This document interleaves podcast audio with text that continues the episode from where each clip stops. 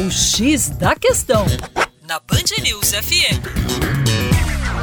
Olá, ouvintes da Band News FM BH. Meu nome é Vitor Augusto e sou professor de Geografia da equipe Terra Negra. Em edições anteriores aqui do X da Questão, nós escolhemos uma ênfase muito grande por questões ambientais, econômicas e políticas aos resíduos sólidos urbanos. E eu vou encerrar a minha fala em relação a esses importantes recursos, por que não? Trabalhando com os aterros. Aterro é a forma preferencial de destinação dos resíduos sólidos urbanos aqui no Brasil. E a cidade de Belo Horizonte tem um grande desafio a enfrentar. A situação dos aterros sanitários e controlados disponíveis para a grande geração de resíduos da população da região metropolitana é alarmante.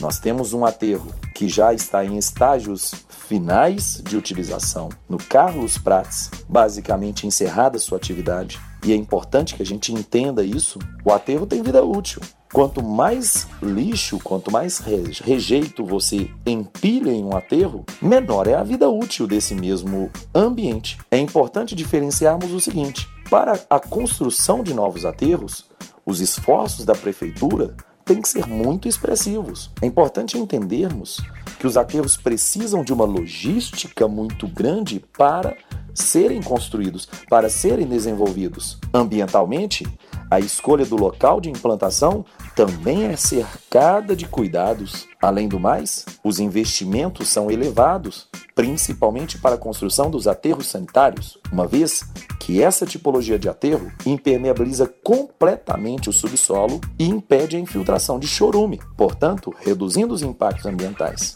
Por isso que a gente olhe com bastante atenção para o que está acontecendo com os aterros aqui em Belo Horizonte. Para mais, acesse educaçãoforadacaixa.com.